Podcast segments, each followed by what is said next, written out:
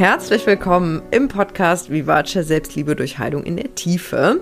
Heute habe ich eine sehr coole Folge für dich. Aber vorab hoffe ich, dass du dich genauso über den beginnenden Winter freust. Hier hat es nämlich gestern und heute sehr geschneit, vor allen Dingen heute hat es richtig viel geschneit. Und ich merke immer, dass da bei mir so diese kindliche Begeisterung wieder da ist. Ähm, ich glaube, die war auch nie so ganz weg. Ähm, aber wo ich wirklich wie ein kleines Kind mich freuen kann, dass es richtig doll schneit. Morgen früh werde ich auf jeden Fall einen Schneemann bauen und ähm, versuchen, mit den Schuhen über den Bürgersteig zu rutschen. Ich finde, das sind so Sachen, die sollten wir nie verlernen und damit sollten wir niemals aufhören, denn wir sind oft genug vernünftig und erwachsen. Und ich möchte dich hiermit, bevor es überhaupt mit der Folge losgeht, dazu einladen, alle Jahreszeiten noch mehr zu feiern und vor allen Dingen auch den Winter und den Schnee, weil viele Menschen beschweren sich über immer über den Schnee. Dabei hat er ganz viele wunderschöne Seiten und glitzert und man kann darauf rumrutschen und tolle Sachen draus bauen. Heute geht es aber um ein etwas ernsteres Thema und zwar geht es heute darum, wie sich das innere Kind im Business-Kontext bemerkbar macht. Und letztendlich ist das innere Kind in allen Lebensbereichen natürlich präsent, weil es einfach ein Teil von uns ist. Aber ich glaube, vielen Menschen ist gar nicht bewusst, wie sehr es eben auch im, im Arbeitsleben quasi mitmischt und mitspielt. Ähm, und da ich mich darüber sehr viel mit meiner Freundin Nadine austausche, habe ich sie heute nochmal in den Podcast eingeladen. Ähm, erstens, weil es toll ist, mit ihr über diese Themen zu sprechen und zweitens, weil sie eben auch viel tiefere Einblicke in den beruflichen Alltag in einem großen Unternehmen hat, in verschiedenen Abteilungen gearbeitet hat, in verschiedenen Optionen, äh, nicht Optionen, wie heißt es, Positionen, genauso. Und viele Menschen kennengelernt hat da und da einfach noch mehr erzählen kann und wir uns da oft drüber austauschen. Und deswegen nehmen wir dich heute mal gemeinsam mit in unsere, in unseren Gesprächsalltag sozusagen. Also solche Gespräche wie jetzt in diesem Podcast führen wir tatsächlich privat auch ständig und dachten, vielleicht können wir das jetzt einfach mal teilen. Ich finde, das ist auch mal etwas kurzweiliger, als wenn ich nur alleine spreche. Und wir haben viele coole Beispiele mitgebracht, wo du auch mal für dich überprüfen kannst, ah, fühle ich mich da vielleicht an der einen oder anderen Stelle ertappt oder erkenne ich da vielleicht auch jemanden wieder aus meinem Arbeitsumfeld. Also ich glaube, es sind viele Aha-Momente für dich heute dabei und jetzt wünsche ich dir ganz viel Freude beim Zuhören. So, Nadinchen. Da sitzt Manu. Da sitzt Manu. Das ist jetzt schon der zweite Versuch, weil gerade habe ich mich im Kopf und Kragen gefaselt hier. Also wer Nadine noch nicht kennt, der kann gerne die Folge zu meiner persönlichen Love Story anhören. Da erzähle ich, wie Nadine und ich uns kennengelernt haben. Ähm, aber jetzt nur ganz kurz, Nadine ist meine Partnerin, meine Freundin, wir leben zusammen hier in Brandenburg und Nadine war über ein Jahr bei mir im Coaching, im 1 zu 1 Coaching tatsächlich, natürlich bevor äh, wir auf eine private Ebene gewechselt sind ähm, und hat viel innere Kindarbeit gemacht und ähm, wir haben viel auch an dem Berufskontext gearbeitet und das war oft sozusagen Aufhängerthema, um ähm, mit dem inneren Kind zu arbeiten. Und wir sprechen sehr oft darüber, wie sehr sich das innere Kind eben auch im Arbeitskontext einmischt. Und ich glaube, da herrscht aber nicht so viel Bewusstsein drüber und deswegen haben wir gedacht, wir greifen das heute mal auf, oder? Ja, auf jeden Fall. Also mit dem Bewusstsein, das ich jetzt habe und mit den ganzen Erfahrungen, die ich jetzt auch über die letzten Jahre gesammelt habe, ähm, sehe ich das auch deutlich klarer jetzt immer wieder und wie sich und wann sich und in welchen Situationen sich dann auch die inneren Kinder äh, im Business-Alltag so zeigen und welche Auswirkungen das auch ähm, wirklich auf die Teams und auf den Berufsalltag auch hat. Ja. Und fälschlicherweise, gerade im, im Job, finde ich, hat man oft das Gefühl, alle anderen sind so professionell und haben irgendwie alles im Griff und alles ist gut. Dabei, wenn man mal hinter die Kulissen geht oder hinter die Kulissen schaut, hat ja jeder Unsicherheiten, ne? Auf jeden Fall. Du kennst das ja wahrscheinlich Klar. auch, wenn du mit Kollegen im Job zusammenarbeitest und dann privat mit denen sprichst, dann blättert ja wahrscheinlich auch die Fassade und du merkst, ah, der macht sich die gleichen Gedanken oder die hat die gleichen Sorgen wie ich oder ja, oder auch also selbst im, im Berufsalltag, ne, wie Leute mit Fehlern umgehen, wie sie mit Kritik umgehen. Mhm. Daran merkt man ja auch, ähm, wo die irgendwie stehen, ähm, insgesamt mit, mit all den Themen. Und ähm, ganz oft sind dann irgendwie so Kleinigkeiten Auslöser für Riesenkonflikte auch im Businessalltag. Das ist gar nicht anders als äh, in Beziehungen. Und wenn man da ein großes Verständnis für hat, ist es, glaube ich, auch viel einfacher, äh, damit umzugehen und äh, Teams besser zu führen oder ähm, auf, auf äh, verschiedene Personen auch einfach ganz anders einzugehen und zu verstehen, was die brauchen. Ne? Ich hatte ja wirklich über die letzten Jahre auch eine Führungsrolle inne und ähm, jetzt, wenn ich äh, jetzt darauf zurückblicke, hätte ich bestimmt auch vieles anders machen können, wenn ich ähm, dieses Wissen schon gehabt hätte ähm, zu dem Zeitpunkt. Ähm, von daher glaube ich, ist es wirklich ein echt wichtige Stellschraube, um, um, keine Ahnung, Teams besser zu führen oder den Zusammenhalt zu stärken, zu motivieren. Also ich glaube, das ist wirklich ein riesen Thema, auch im Business-Umfeld. Voll. Und nicht nur da, ich meine auch, wenn, wenn man jetzt zum Beispiel direkt mit Kunden arbeitet, ne? Ähm, oder zum Beispiel Dienstleister ist oder so, auch Kunden können ja ins innere Kind rutschen zum Beispiel. Ne? Und wenn man da dieses Wissen hat und dann durch dieses Wissen es schafft, es nicht so persönlich zu nehmen, kann man halt viel besser auch damit ja. umgehen. Ne? Also eigentlich überall im Jobkontext, auch in den anderen Lebensbereichen, aber wir konzentrieren uns jetzt heute mal auf den, auf den Job ist es super hilfreich zu verstehen, was ist eigentlich das Erwachsenen-Ich und was ist das innere Kind und woran kann man das auch im, im beruflichen Kontext erkennen. Was ich mir jetzt gerade tatsächlich spontan überlegt habe, wir hatten ja so ein paar solcher Situationen auch im Einzelcoaching. Mhm. Erinnerst du dich an irgendeine Situation, wo, wo es um dein inneres Kind geht und würdest du das erzählen? Also ja, das kann, kann ich gerne machen. Ich glaube, da gibt es eine ganze Menge Beispiele, wo ich da wirklich auch ähm, im Berufsumfeld ganz oft getriggert war. Also ein großes Thema ähm, ist immer für mich gewesen, dieses, ähm, diese Situation in meinem Team, ähm, wo es dann auch um Gehaltserhöhungen und sowas geht und wo man dann natürlich auch äh, in gewisser Weise reagiert und ähm, sich vergleicht und dann kommt natürlich irgendwie die Frage hoch, oh, bin ich jetzt wirklich schlechter als die anderen? Und ähm, da ist immer die Überlegung, ja, ähm, sachlich gesehen funktioniert das alles, da kann man sich das noch erklären, aber man fühlt sich einfach schlecht. Man fühlt sich irgendwie, äh, hat irgendwie schlechte Laune und ähm, jetzt im, im Nachhinein weiß ich, dass ähm, das eine Ungerechtigkeitswunde war, die da, ähm, die da angesprungen ist. Oder auch, ähm, ich bin nicht gut genug. Und mhm. ähm, dann hat man natürlich versucht, irgendwie mit irgendwelchen Stutzstrategien im Sinne von, ich arbeite mal noch mehr, mhm. äh, um das irgendwie äh, wegzumachen und nicht fühlen zu müssen und zu beweisen, ich kann es ja doch. Ähm, also das war sicherlich immer ein großes Thema und ähm, ja. Ja, also ich meine, gerade gerade bei Frauen, sicher auch bei Männern, aber bei Frauen hört man es öfter ja dieses Imposter-Syndrom, ne? Also diese diese Tendenz, sozusagen den eigenen Wert nicht zu sehen und sich deswegen auch immer unter Wert zu verkaufen. So dieser Klassiker, ja. man hätte gern mehr Geld, äh, wo Frau, ich verallgemeiner das jetzt so, es betrifft mit ganz Sicherheit auch Männer, ähm, aber von Frauen habe ich es eben schon häufig gehört, wo Frau eben denkt, ja, ich kann ja nicht nach mehr Geld fragen, ich kann ja sowieso schon nichts und tue ja die ganze Zeit nur, als wäre ich ein Experte. Mhm. Ähm, und wo, wo wirklich viele Angst haben, dass sie irgendwann auffliegen, ne? weil sie machen ihren Job und denken, alle um sie herum sind Profis und sie selber tun nur so, als ob. Ne? Mhm. Ne? Das ist ja zum Beispiel auch so ein totaler Klassiker, äh, wo einfach das, das, das eigene Wertgefühl, das Selbstwertgefühl nicht mit der Außenwahrnehmung auch zusammenpasst. Ne? Ja. Aber jetzt sind wir schon sehr tief in Beispielen drin.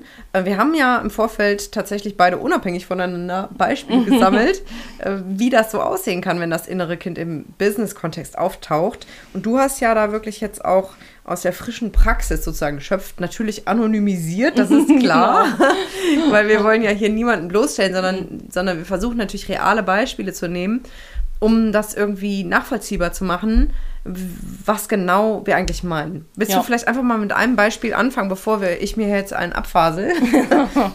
ja, kann, kann, ich gerne machen. Ich habe ähm, jetzt wirklich ganz frisch von einer Kollegin gehört, ähm, die hat mir das berichtet, ähm, dass äh, eine andere Kollegin irgendwie völlig, ähm, naja, ich will jetzt nicht sagen ausgerastet ist, aber total enttäuscht war ähm, und irgendwie ganz unmotiviert war und auch gar keinen zu gar keinem Gespräch mehr bereit war. Und die Ursache hatte das alles in einer Dankes-E-Mail von einem Vorgesetzten, in der sie vergessen wurde. Und ähm, das ist äh, wirklich total eskaliert letztlich. Also die Kollegin fühlte sich wirklich ganz, ganz schlecht. Ähm, und da hat man aber auch gesehen, dass das Verständnis überhaupt nicht da da ist. Unter dem Motto, die andere Kollegin hat das dann runtergespielt und gesagt, ja, ich verstehe gar nicht, wo das Problem mhm. ist. Ähm, meine Güte, da wird man halt mal vergessen. Ist doch nicht schlimm, aber... Äh, Soll die das, sich doch nicht so anstellen, Genau, ne? also... Ja. als ob das jetzt irgendwie äh, relevant ist. Aber natürlich ist es relevant und für, den, für die einzelne Person, ähm, wenn, wenn das irgendwie der Salzstreuer ist, dann kann das natürlich schon irgendwie dazu führen, dass da ähm, mal richtig irgendwie was am, am Brennen ist innerlich. Und das ist, glaube ich, ein guter Punkt, glaube ich, was du gerade gesagt hast mit dem Salzstreuer. Das ist ja eine Metapher, die ich irgendwie mal, die mir irgendwann mal in den Kopf gehüpft ist und die wir ja täglich benutzen. Also Salzstreuer heißt eigentlich nur die Person, mit der man gerade zu tun hat, wie zum Beispiel dem Chef oder dem Kollegen oder der Mandantin, was auch immer, die irgendein Gefühl in uns auslöst, sprich uns triggert, ist eigentlich wie ein Salzstreuer, die Salz in irgendeine Wunde streut, die vorher schon da war. So, wenn wir jetzt mal das Beispiel aufgreifen, was du gerade gesagt hast, mit der Frau, die eine E-Mail bekommen hat mit einer Danksagung, wo alle möglichen Leute aufgelistet wurden und sie war nicht dabei, war im Moment die, in dem Moment die E-Mail oder der Chef, der auch die E-Mail geschrieben mhm. hat, der Salzstreuer und hat bei ihr eine heftige emotionale Reaktion ausgelöst. So, die andere Person, die das erzählt hat, die konnte das überhaupt nicht nachvollziehen. Das heißt, die hatte auch nicht dieses Wissen zu sagen, ah ja, guck mal, da war die E-Mail nur ein Salzstreuer, aber da muss ja bei ihr eine Wunde sein, die ganz schrecklich wehtut, sondern aus diesem Unwissen heraus wird das dann schnell abgetan und gesagt, vielleicht weil diese Frau wiederum selber auch nicht gelernt hat, Gefühle zuzulassen und das schnell kleinredet und so, so nach Motto, dann soll die sich doch nicht so anstellen. So, die Frau, die die E-Mail bekommen hat, hat aber einen realen Schmerz, sonst würde sie ja nicht so reagieren. Ja. Ne? Und wenn man dieses Wissen hat, zu sagen, okay, wow, vielleicht ist, kommt da irgendein altes Thema hoch, vielleicht hat sie, ist in einer Familie aufgewachsen mit mehreren Kindern und äh, sie hatte immer das Gefühl, die anderen Kinder sind wichtiger und sie wird gar nicht richtig beachtet. Ähm, oder sie war in der Schule, vielleicht in, in ihrer Schulklasse eher so ein graues Mäuschen und es ist ihr immer schwer gefallen, Anschluss zu finden. Und dann gab es immer die Clique mit den Coolen und sie gehörte irgendwie nie so richtig dazu. Wenn jemand sowas erlebt hat, dann kann es sein, dass er echt abspeichert. Boah, mich will keiner haben oder ich werde gar nicht wahrgenommen, ich bin nicht wichtig. Und dann kann so eine einzelne E-Mail das alles emotional wieder sozusagen anzünden, zum Brennen bringen, wie das Salz, was man auf eine offene Wunde streut. Und das tut dann halt einfach weh. Ja. So, und dann ist, dann ist in dem Moment die, die Frau, die die E-Mail bekommt, auch nicht mehr die Mitarbeiterin, sondern einfach ein Mensch mit einem Schmerz, ne? Ja. Und da verlieren wir eben auch manchmal jegliche Maske oder jegliche Professionalität, wenn wir getriggert sind, weil professionell können wir nur im Erwachsenen nicht sein eigentlich, ne? Oder eben, wenn wir eine starke Schutzstrategie haben. Ähm, das mit den Schutzstrategien würde ich jetzt heute mal nicht so krass vertiefen. Dazu gibt es andere Podcast-Folgen. Also, wenn dich das interessiert, was wir hier meinen mit den Schutzstrategien, dann schau mal, da gibt es mindestens eine Podcast-Folge zu. Was hast du denn noch für ein Beispiel mitgebracht vom inneren Kind im Jobkontext? Na, der Klassiker ist ja auch ähm, typischerweise Meetings, ne? Also mhm.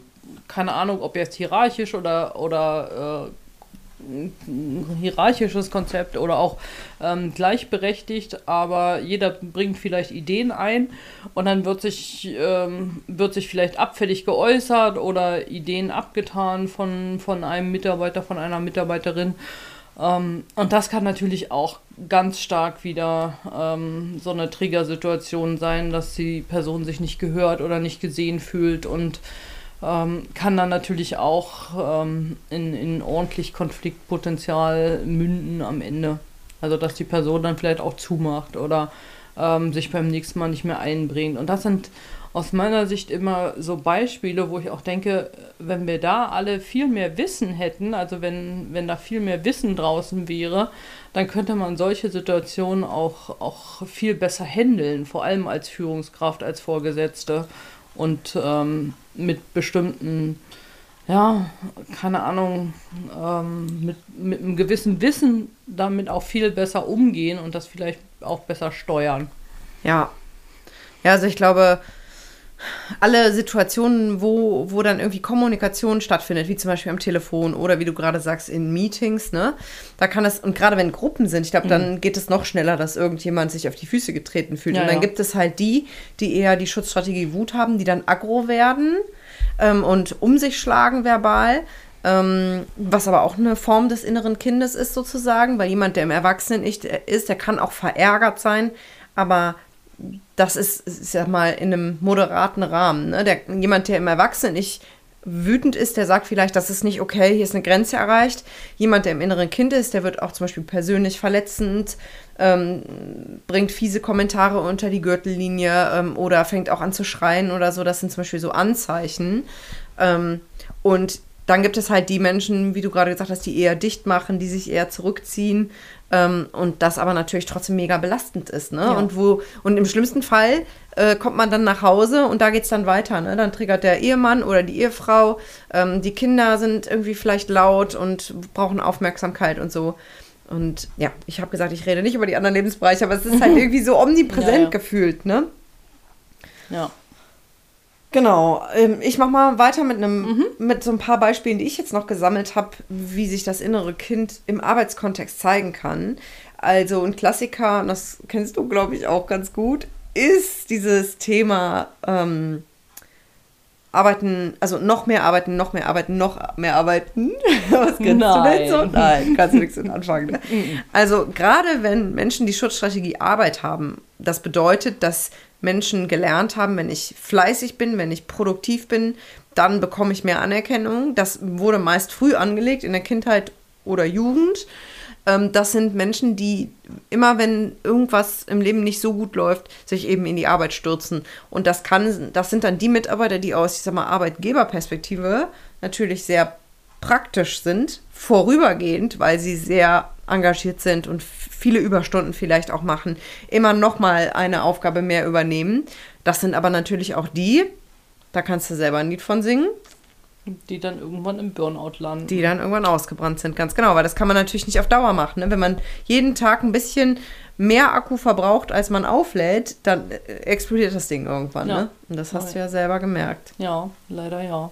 Also dieses, dieses Überstundenthema und ähm, darüber wirklich die Anerkennung zu suchen, die Anerkennung ähm, sowohl vom Chef, vom Team, ähm, aber auch im, im privaten Umfeld. Ne? Mhm. Also ich meine, heutzutage ist es ja immer schon ähm, irgendwie, keine Ahnung, äh, man gibt ja damit äh, fast an zu sagen, oh, ich habe die Woche 60, 70 Stunden gearbeitet. Oh, und ich habe so viel zu tun, ja. ich bin so im Stress. Ja, genau. Das ist ja fast schon cool, ja, das ne? Das cool. ist das neue cool. Ich bin ja. busy. Ich bin so busy. Ja. Wahnsinn. Gar keine Zeit dieses Jahr. Gar keine Zeit, genau, ja. oh. Ja, aber das ist so traurig, ne? Weil es tatsächlich, es ist wie, als würden wir uns mit einem neuen Auto brüsten, so ungefähr, ja. ne? Ja, ja. So, oh, und, und jetzt hattest du ja auch einen Job, ich weiß nicht, ob du verraten willst, was du gemacht hast, aber einen Job, der sehr auch viel Anerkennung einbringt, ne? Gesellschaftlich gesehen oder gebracht hat. Ja, ich ähm, bin Wirtschaftsprüfer, ähm, werde das jetzt aber an den Nagel hängen. Aber das ist natürlich auch ein ähm, Beruf, der irgendwie ja auch ein gewisses Standing hat, weil es eine äh, relativ lange komplizierte Ausbildung braucht. Mhm. Und ähm, dann ist es halt auch wirklich gang und gäbe ähm, bei den klassischen Beratungsunternehmen und so weiter und eben auch bei diesen Wirtschaftsprüfungsgesellschaften wirklich, wirklich viel zu arbeiten. Ja. Ähm, das Standard, ne? Bei euch ist, eigentlich. Das ist eigentlich Standard. Das ist ähm, das ist gang und gäbe. Ähm, aber das ist halt natürlich ähm, auf Dauer kaum, kaum umsetzbar. Ja. Ja, danke, dass du das so erzählst, weil ich meine, gerade diese Berufe, die so sozial anerkannt sind, ne? Ich sage es mal in Anführungsstrichen, ähm, also keine Ahnung, Juristen, Mediziner, ähm, Professoren, all diese Berufe, die, wo, wo, wo, ne, wenn du zu einer Grillparty kommst und sagst, hier, ich bin Arzt, ich bin Wirtschaftsprüfer, wo dann erstmal so ein, ah, bin mm, Investmentbanker. Investment, ja, keine Ahnung, gibt es ja so, ja. ich, ich greife jetzt einfach bewusst Klischees auf, ähm, was überhaupt nicht bedeutet, dass ich die unterstütze, aber das sind einfach die Berufe, wo, wo wir per se Anerkennung oft kriegen, ne, je nachdem, in welchen gesellschaftlichen Kreisen wir uns bewegen natürlich, aber wo dann irgendwie gefühlt keiner die Frage stellt, ja, und wie geht's dir damit? Mhm. Ne? Und welchen Preis bezahlst du auch dafür? Weil du bekommst natürlich, also gerade wenn man viel Geld verdient, was ja in diesen Berufen auch häufig der Fall ist, dann ist das natürlich auch, wird schnell geschlussfolgert, ja, okay, die verdienen viel Geld oder der, der, der macht der ein gutes Geld, gut. dem muss es ja gut gehen, dem ja. muss es ja gut gehen, ne? Ja. ja. Wir sind ein bisschen vom Thema abgekommen, Nur aber ich glaube es. ich äh, nenne noch mal ein paar weitere Beispiele, wie sich das innere Kind im Arbeitskontext äußern kann. Also Konflikte im Team aller Art, das hast du ja gerade schon so ein bisschen Ja. gestreift. Ähm, da sind eigentlich immer innere Kinder beteiligt und teilweise sind das wirklich Sandkastenschlachten wie, wie in der Teenagerzeit, ne? Ja, Äh, wo, wo der eine beleidigt ist und der andere tagelang schmollt. So Verhaltensweisen, die wir, wenn wir wirklich erwachsen in dem Moment wären, in einem erwachsenen Ich nicht bräuchten, die aber aus einem verletzten inneren Kind heraus dann tatsächlich auftreten, als wären wir immer noch 13, ne? Ja, Also ich meine, da kannst du ja auch ein Lied von singen. ja. Ähm, ein großes Thema ist auch, und das sehe ich auch bei meinen KlientInnen, die das immer wieder erzählen, äh, das ganze Thema Perfektionismus, also ein wahnsinnig hoher Selbstanspruch, ständig das Gefühl zu haben, das, was ich abliefer, reicht nicht, ich muss das nochmal double proof, nochmal überprüfen, ne? Ja. Kommt dir das auch bekannt vor? Das kommt mir sehr bekannt vor. Und das kann halt das, der eigene Perfektionismus sein. Ne? Das kann aber auch so sein, dass die ähm, Vorgesetzten so sind. Ja.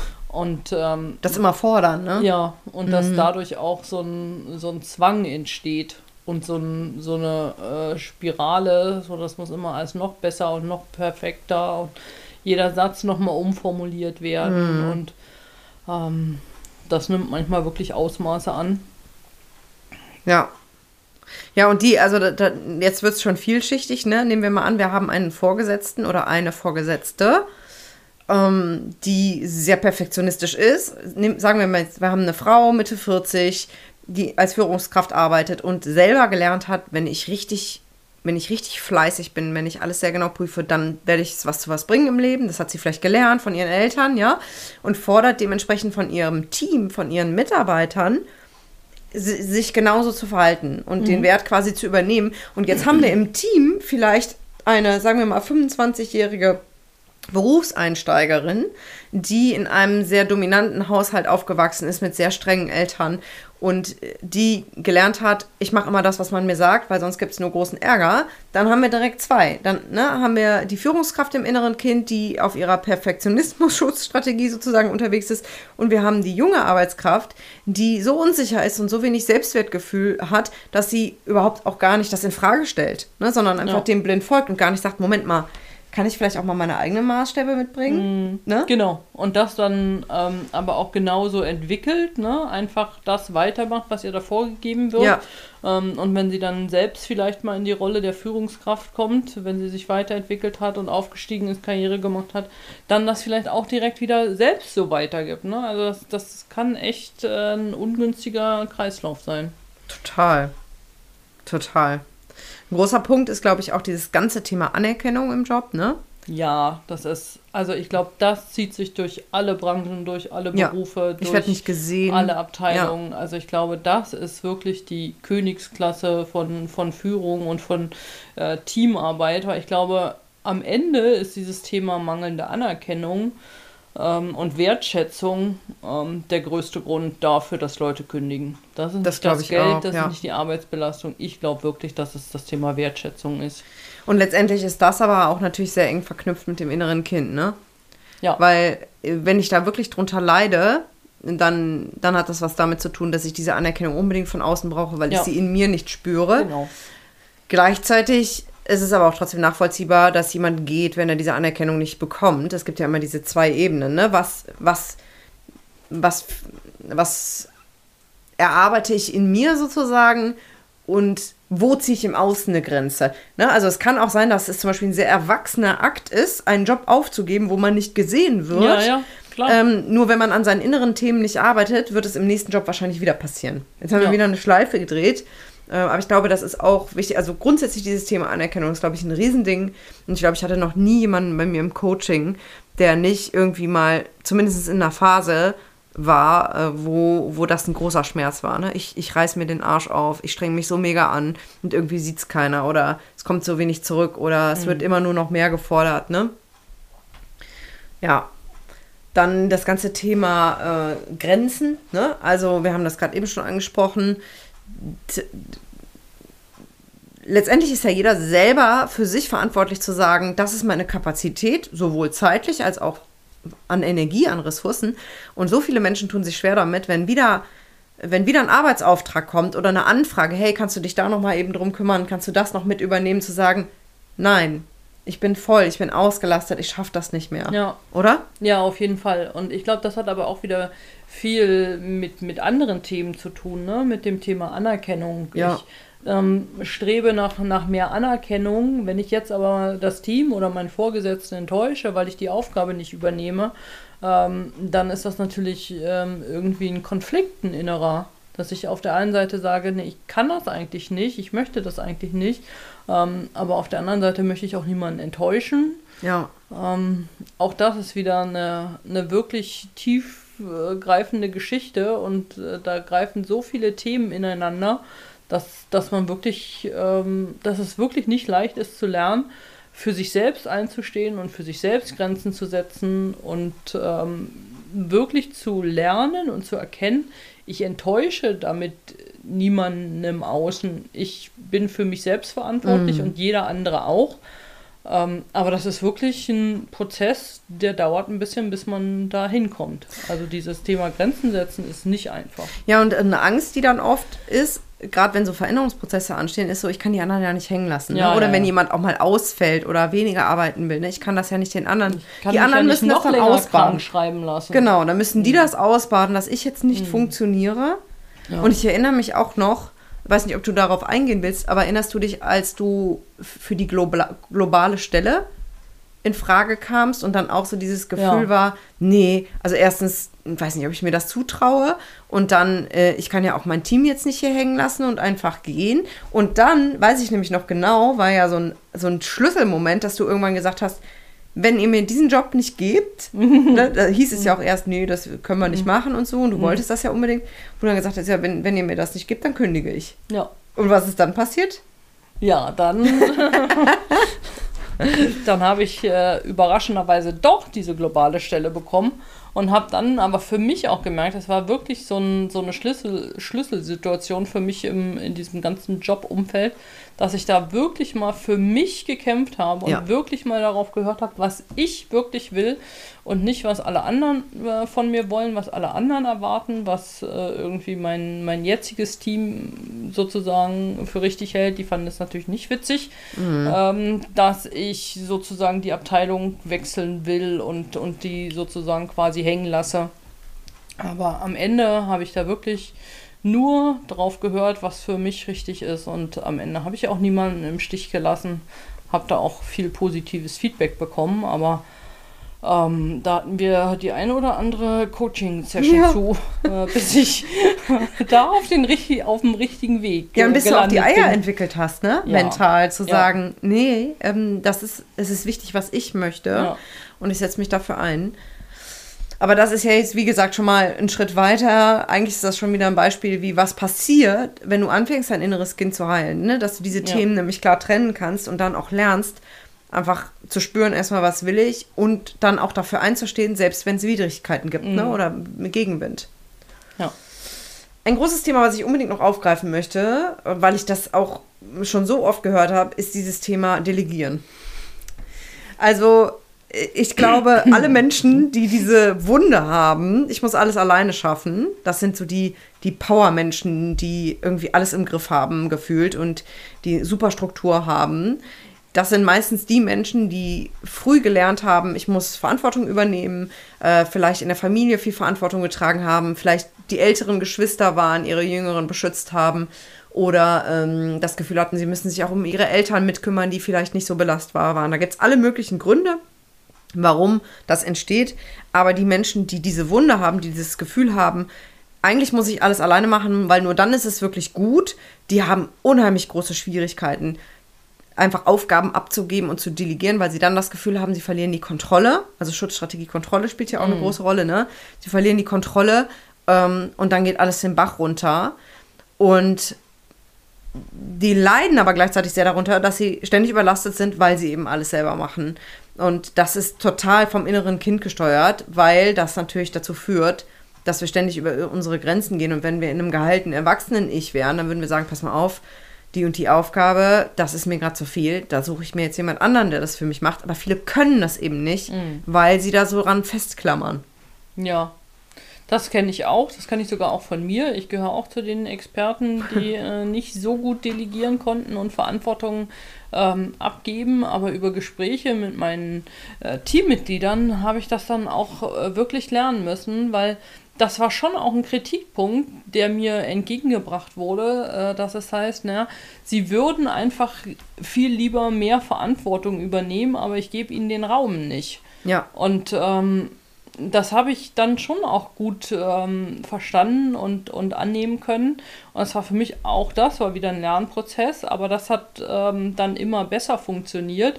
Und äh, jetzt ganz kürzlich habe ich auch noch mal ein Feedback von einer Ex-Kollegin bekommen, die jetzt, dadurch, dass ich ja nicht mehr im, äh, in dem Job tätig bin, die jetzt eine neue Vorgesetzte hat, ähm, die jetzt ähm, gespiegelt hat, wie unterschiedlich wir führen und dass ich immer versucht habe, zumindest jetzt am, am Ende meiner Karriere, ähm, auch wirklich versucht habe, dass, dass ich Leute in die Eigenverantwortung gebracht mhm. habe und gesagt habe, ja, ihr seid im Zweifel die Experten, macht ihr mal, wenn ihr mich braucht, bin ich da.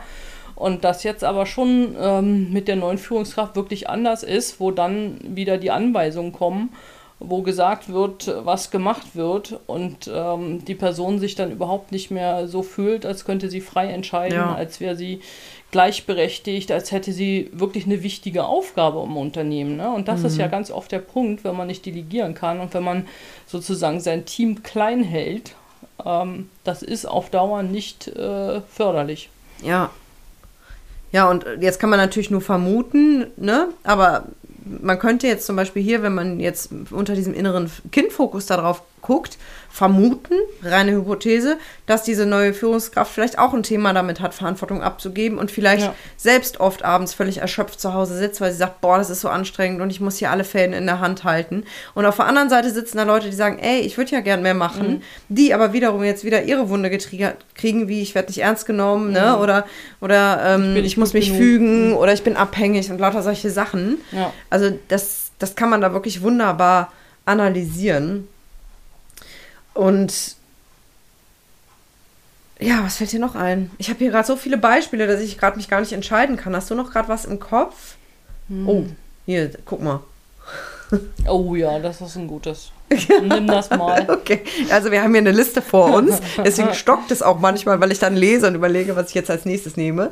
Also wir sind uns einig, der nächste Punkt ist relevant. Und zwar das Thema Unfähigkeit, um Hilfe zu bitten. Also ich glaube, das kennt jeder, dieses Gefühl, ne, ich habe da gerade irgendeine Aufgabe, da struggle ich und es fällt mir irgendwie schwer. Und eigentlich wäre es super, da würde mir jetzt mal jemand unter die Arme greifen, aber was ist, wenn der dann denkt, ich kann nichts oder äh, wenn ich dann meinen Job verliere, weil ich so inkompetent ja. bin. Also da ja. geht ja dann dieses Gedankenkarussell ja, ganz schnell los und macht die schlimmsten Szenarien. Dabei wäre es in der Realität so, wahrscheinlich derjenige, der um Hilfe gebeten wird, wäre vielleicht einen Moment genervt, weil er aus einer Aufgabe rausgerissen wäre oder was auch immer, würde aber höchstwahrscheinlich sagen, pass mal auf, ich mach dir das eben, ich zeig dir mal gerade, wie es geht und fertig ist sie. Würde sich ja wahrscheinlich auch, ganz oft ist es ja wirklich auch so, dass, dass äh, Menschen gern Hilfe geben, ne? Unterstützung ja. geben und der würde sich im Zweifel auch richtig gut fühlen, dass er dem anderen helfen kann. Und am Ende ist es eine Win-Win-Situation. und wenn nicht, ist derjenige wieder im inneren Kind und ist vielleicht gerade total überfordert, weil er die ganze Zeit am Rödeln ist. Ja, also aber dann ist es wieder dessen Verantwortung ja, genau. zu sagen, nee, kann ich gerade nicht. Ich habe auch den ganzen Schreibtisch voll. Ne? Also ja, genau, genau, halt genau. Also eigentlich könnte man da überall, wenn man sich jetzt so ein Unternehmen vorstellt mit den ganzen Individuen, die da ja. sitzen, egal auf welcher Position und in welcher in welcher Funktion auch, kann man sich eigentlich wirklich vorstellen, man macht wirklich so kleine Glaswände zwischen die alle, als wie so mhm. Bienenwabe, wo ja. jeder in seiner einzelnen Wabe sitzt und sagen. Oder, oder wie so ein Großraumbüro, weißt du, wo die alle hinter ja, ja, genau. sitzen. Genau, und im Grunde kann man wirklich sagen, dass dass, dass jeder in seinem kleinen Mikrobüro sozusagen seine Themen hat und die überall im Außen gespiegelt kriegt. Ja. Und deswegen ist es ein Riesensystem, weil, weil eigentlich fast jeder Erwachsene, oder ich würde mal sagen, eigentlich jeder, zumindest der sich nicht intensiv mit seinen inneren Themen beschäftigt hat, hat ein verletztes inneres Kind, hat alte Wunden.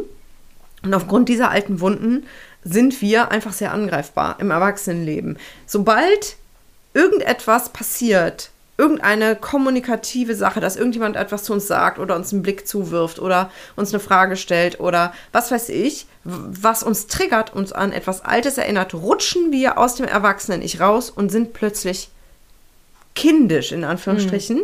oder reagieren völlig über und rutschen sozusagen raus. Und das passiert fast jedem. Und deswegen ist es auch so normal, in Anführungsstrichen. Wir hinterfragen ja. das ja gar nicht. Ne? Nee, wir hinterfragen das gar nicht. Aber manchmal merkt man das eigentlich auch gar nicht. Ne? Also manche Leute haben ja ein sehr, sehr gutes Pokerface und ja, äh, machen genauso weiter und gerade im ähm, beruflichen Umfeld sicherlich noch eher als im privaten. Ja. Das funktioniert bestimmt gut, dass sie, dass sie weiterarbeiten können, dass sie wieder aggressiv sind, noch, noch die Leute auflaufen lassen aber in den drinnen brodelt es ja, ne? Oder ist. Und dann braucht es so abends das Glas Wein genau. oder dann wird der Mann angeschrien genau, oder die oder Frau. Die Kinder. Oder die Kinder, da wird es oft ausgelassen, ja. weil das sind die Schwächsten. Genau. Oder die Zigarette in der Pause, ne? also ja. es wird dann irgendwie kompensiert. Oder der Autofahrer wird angeschrien, der zu spät Stimmt, stimmt, stimmt. Oder ja. keine Ahnung, ne? Also das, das, das muss nicht Weg, immer ne? ähm, ja direkt bei der Arbeit ähm, rauskommen, aber ganz oft fühlt man ja irgendwas nervt mich oder irgendwas belastet mich. Ne? Genau, ne? Das ist genau. ja einfach da, ohne dass es jetzt gleich irgendwie so omnipräsent ist. Aber es ist ja innen drin, steckt es ja fest. Total.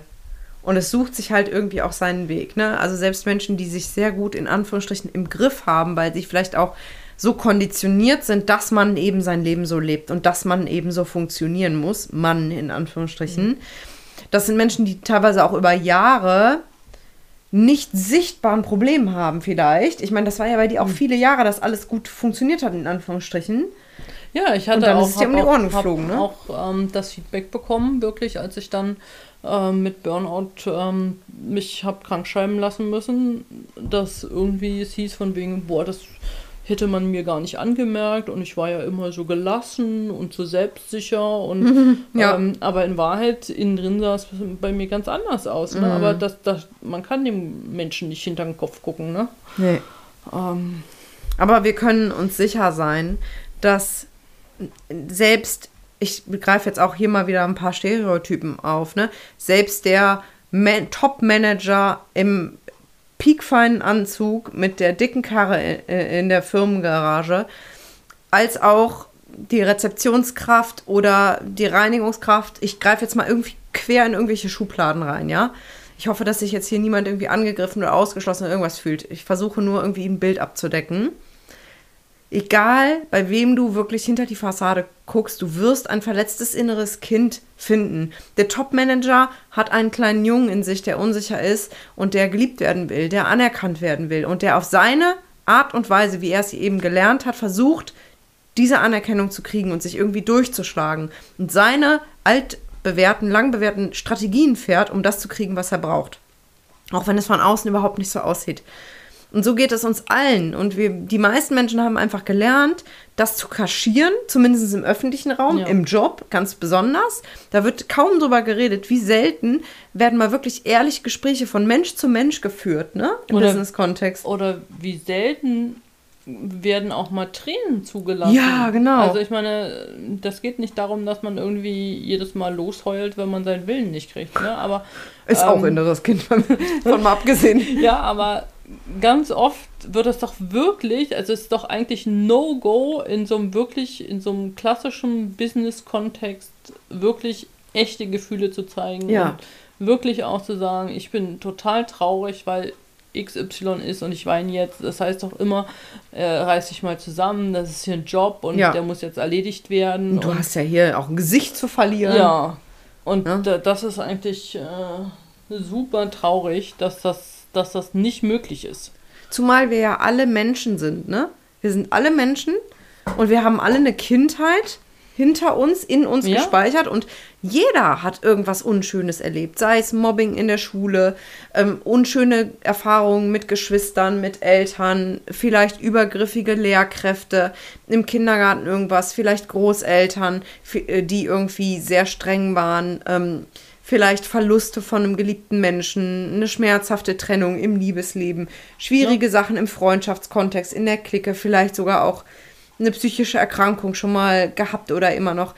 Und wir wissen das immer nicht, ne? Aber jeder hat so seine Wunden ja. und seine Themen. Und ich würde mir halt wirklich auch wünschen, dass auch im Berufskontext mehr Mensch zu Mensch passiert. Ja. Und stell dir mal vor, wir hätten das nicht zugelassen, ne? Das denke ich so einfach so oft, wenn wir nicht eine menschliche Ebene ernsthaft zugelassen hätten. Ich meine, das ist im Coaching eh schwierig, das rauszuklammern, aber dann wären wir heute kein Paar, ne? Ja. Ja.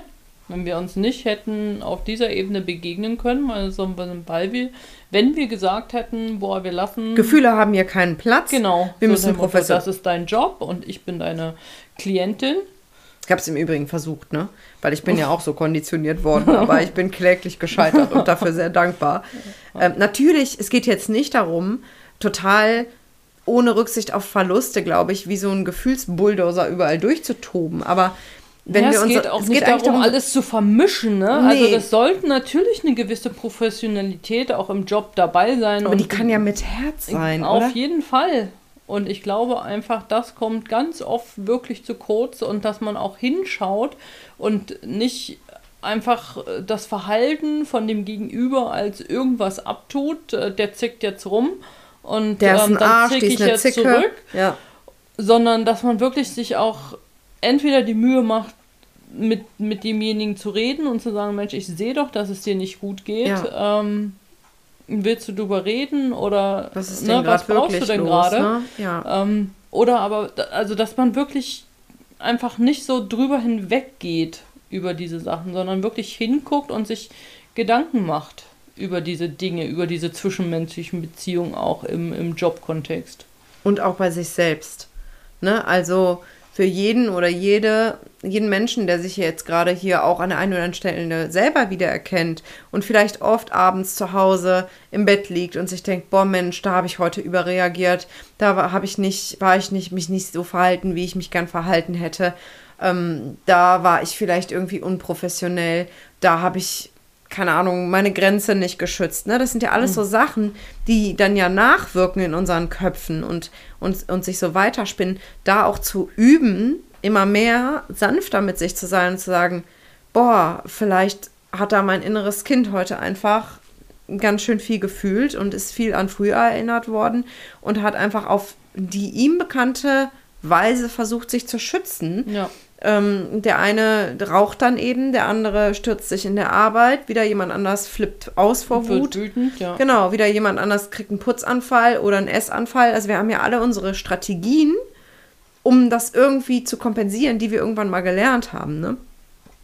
Und letztendlich sind wir alle Menschen und wir haben alle unsere Verletzungen. Und das, das ist im Jobkontext ein Riesenthema, allein schon deshalb, weil wir, weil viele Menschen den Großteil ihrer Lebenszeit da verbringen. Ne? Ja. Also viele Menschen verbringen mehr Zeit mit Kollegen oder Kunden als zum Mit Beispiel mit, mit einem Partner. Oder mit Ja. der Partnerin, ne? Ja, also äh, gerade die klassischen Nine sag to jetzt mal, five, ja, Nine to five oder die, die Schichten, Ja. die Leute, die Schichten arbeiten, noch viel schlimmer, ne? Ähm, die verbringen acht Stunden ihrer, ihrer wachen Zeit quasi mit Kollegen und ähm, da Oder kann man sich Kunden. mal überle überlegen, wie viel da übrig bleibt ähm, für den Partner oder für die Kinder, ne? Also und dass da dann natürlich Konflikte hochkommen und dass da Beziehungen ähm, stattfindet, das ist ja ganz klar. Und ähm, da zeigen sich dann wirklich auch die inneren Kinder. Genauso wie in einer Beziehung und genauso wie Ja. äh, mit den eigenen Eltern oder den Kindern. Ne? Das ist nicht immer nur darauf begrenzt. Ja, und der Grund, warum ich auch so darauf rumreite, dass es so mega, mega wichtig ist, sich damit auseinanderzusetzen und auch einen Heilungsweg idealerweise anzustreben, also zu Beginn wirklich die, auch die Kindheitswunden sich anzuschauen und das innere Kind nach und nach zu heilen, ist einfach der, dass ich aus eigener Erfahrung weiß, und du wirst das bestätigen können, dass ein verletztes inneres Kind, gerade im Job,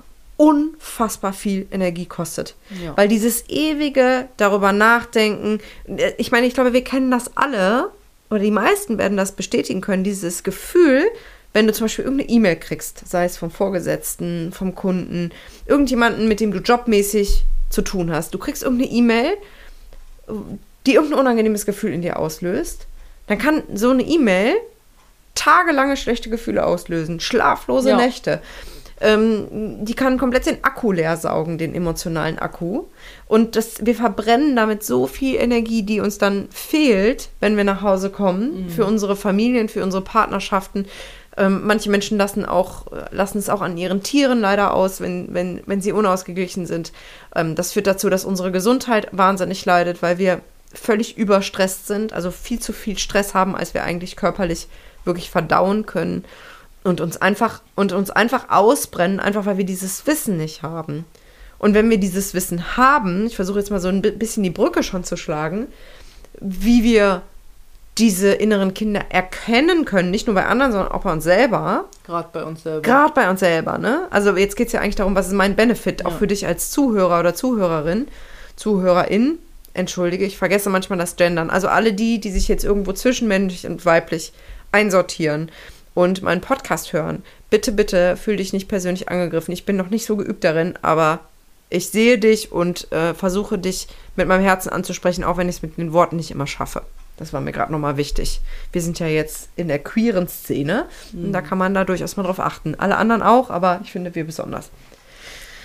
Jetzt habe ich den Faden verloren. Also, dieses Wissen ist echt die Basis, um es zu erkennen bei anderen, aber vor allen Dingen auch bei sich selbst. Weil wenn ich es bei mir selbst erkenne, dann kann ich aufhören, die Schuld beim Chef zu suchen, bei der Chefin, bei den Kollegen, bei den KollegInnen, bei den Kunden, KundInnen, ja, bei den Arbeitszeiten, bei all diesen Dingen. Ich kann aufhören, da nach dem Grund für mein Gefühl zu suchen, sondern kann anfangen, ehrlich zu mir zu sein und sagen, warum fühle ich mich so? Und diesem Gefühl Raum zu geben und sagen, okay, wenn ich mal ganz ehrlich bin, woher kenne ich denn dieses Gefühl eigentlich von früher? Und dann kann es sein, dass die verletzte Angestellte, die gerade diese E-Mail bekommen hat, merkt, oh Kacke, dieses Gefühl kenne ich ja eigentlich aus der Schule.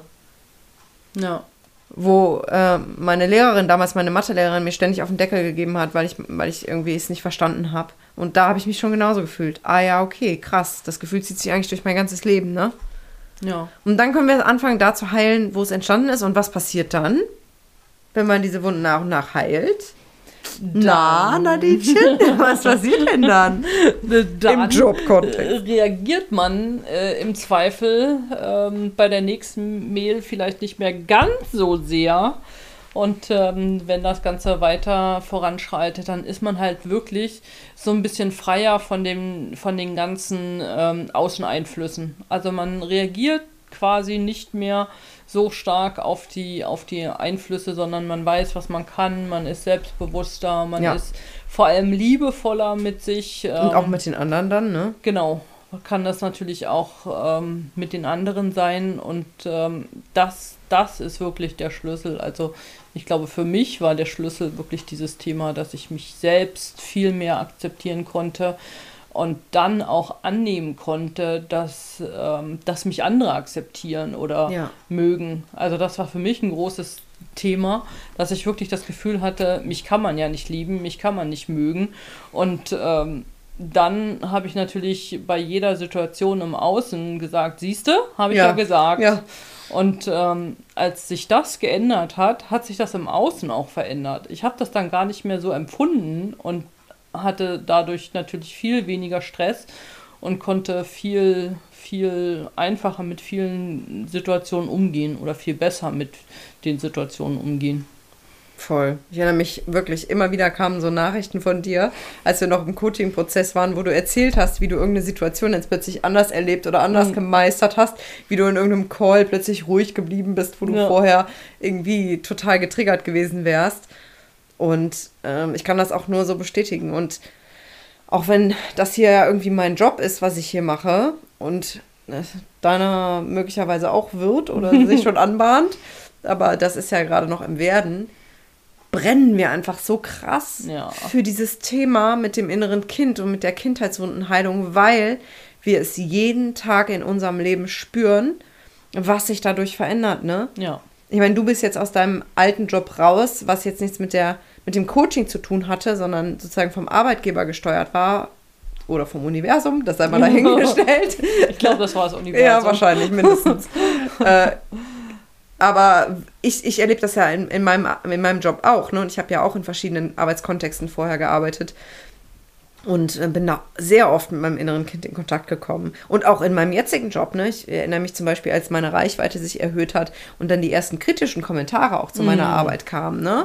Ja. Äh, wo Leute mich auch angegriffen haben oder meine Arbeit angegriffen haben, wo ich am Anfang völlig handlungsunfähig war und mich überhaupt gar nicht mehr getraut habe, Instagram Ja. zu öffnen oder, Ja, oder, oder wirklich wie gelähmt war, wenn ich sowas gelesen habe und ganz klar im inneren Kind war und dann damit gearbeitet habe und jetzt ziemlich entspannt bin und äh, wenn dann Ja. sowas kommt, dann reagiere ich darauf und erkläre irgendwas, nutze das für mich und habe dadurch halt viel mehr Energie, weil dann lese ich die Nachricht, beantworte sie und nach zwei Minuten ist das Thema wieder vergessen. Mhm. Genau, und, und das du hast ja, vorher hast du halt Stunden, stundenlang oder Tage. oder ja. Instagram nicht geöffnet, obwohl du eigentlich wolltest und müsstest Ja, und ja, ja. hast dich nicht getraut, irgendwie Genau. die Kommentare unter den Reels ähm, zu lesen. Das hat unfassbar viel Energie gekostet. Genau. Und da gibt es ja so viele Themen, ne? Also letztendlich, es lohnt sich, das ist mein Appell an dich, liebe Zuhörerin, es lohnt sich, sich auf diesen Heilungsweg zu begeben, weil ich kann dir versprechen, ich kann dir keine Wunder versprechen, aber was ich dir versprechen kann, ist, wenn du dich auf diesen Weg begibst, dieses Wissen dir aneignest und dich dann auch auf den emotionalen Heilungsweg begibst, dann wird es nie wieder so sein wie vorher, weil es gibt keinen Weg zurück. Wenn man einmal tiefer darin eintaucht und das wirklich für sich umsetzt, dann verändert sich nach und nach alles zum Guten.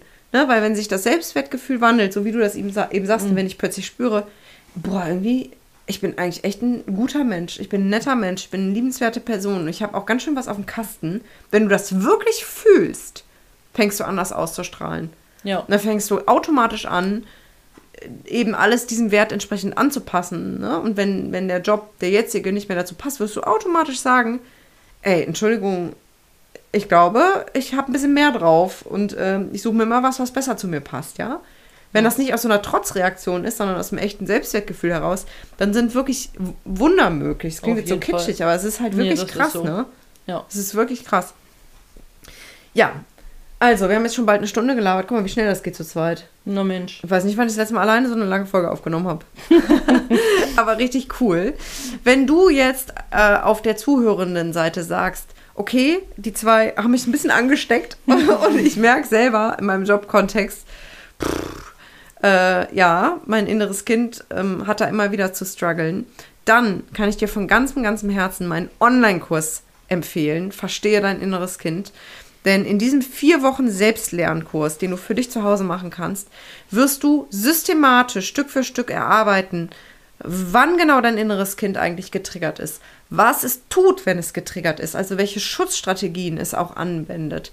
Und du wirst auch automatisch dann natürlich Schutzstrategien bei anderen Menschen erkennen, weil du einfach diese Palette im Kopf hast und dann sagst, ach guck mal, jetzt ist hier wieder Clown. Und jetzt, oh ja, der Retter wieder.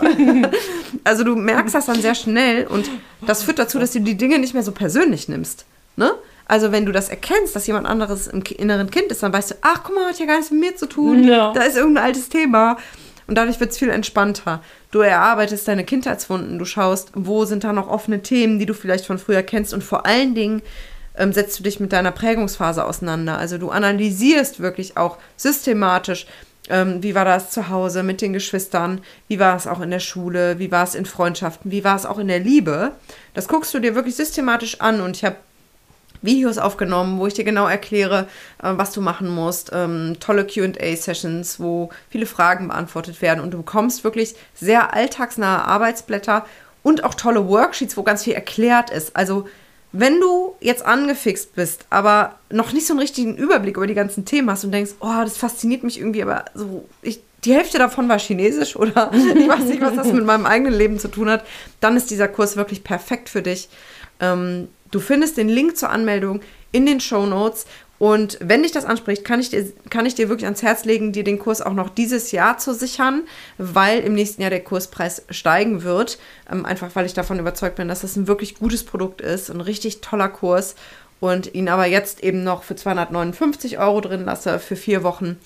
Ähm, also der Kurs geht vier Wochen und wenn du dir den jetzt sicherst, kannst du im Prinzip auch jederzeit starten. Also wenn du jetzt sagst, boah, vor Weihnachtszeit und dann Weihnachten, ich weiß gar nicht, ob ich da die Zeit und Lust has, habe, dann kann ich dir aber ans Herz legen, dir den Kurs zu sichern und dann vielleicht im neuen Jahr zum Beispiel damit zu starten. Dann hast du ihn aber schon, hast ihn schon gekauft, er gehört quasi dir und du kannst dann starten, wenn die richtige Zeit ist und hast aber den guten Preis quasi noch mitgenommen. Werbeblockende. Oder möchtest du noch was zu dem Online-Kurs sagen? Das ist wirklich gut geworden. wirklich, wirklich gut. Ja, du hast ihn ja auch mitgemacht tatsächlich, ne? Ja. Ja. Okay, also so viel von uns heute. Ähm, wir wünschen dir ganz viel Freude auf deiner Reise mit deinem inneren Kind, zu deinem inneren Kind. Ähm, ich hoffe wirklich von ganzem Herzen, jetzt mal Spaß beiseite und aus einem offenen, liebenden Herzen gesprochen, dass du dich auf diesen Weg machst. Also wenn du, wenn du mir jetzt zuhörst und wenn du mir immer noch zuhörst nach 54 Minuten, dann vermute ich, dass da eine Faszination ist. Und bitte bleib da dran. Der Weg der Kindheitswundenheilung ist intensiv und auch anstrengend und auch emotional. Ja, kann ich bestätigen. Kannst du bestätigen? Ich auch, weil wir sind ja auch immer noch dran. Und Ja, ist ja nicht fertig. Ist ja nicht fertig. Es ist sehr intensiv, aber du wirst hundertfach belohnt. Ja. Und alleine unsere Beziehung ist schon das größte Beispiel für das, Ja. was möglich ist, weil die Art von Beziehungen, die wir vorher hatten, sind nicht vergleichbar mit dem, was wir haben. Kein und bisschen. dazwischen kam kein Zauberer von außen, sondern Ja. war die innere Kindarbeit. Aber wenn dich das interessiert, wie gesagt, hör gerne unsere Love Story Podcast Folge. Da haben wir da sehr viel zugesagt. Also, vielen, vielen Dank fürs Zuhören. Ich wünsche dir einen wunderschönen Tag. Lass es dir gut gehen. Pass gut auf dich auf. Bis ganz bald. Bis bald. Wir gehen jetzt mal Schnee schieben. Genau.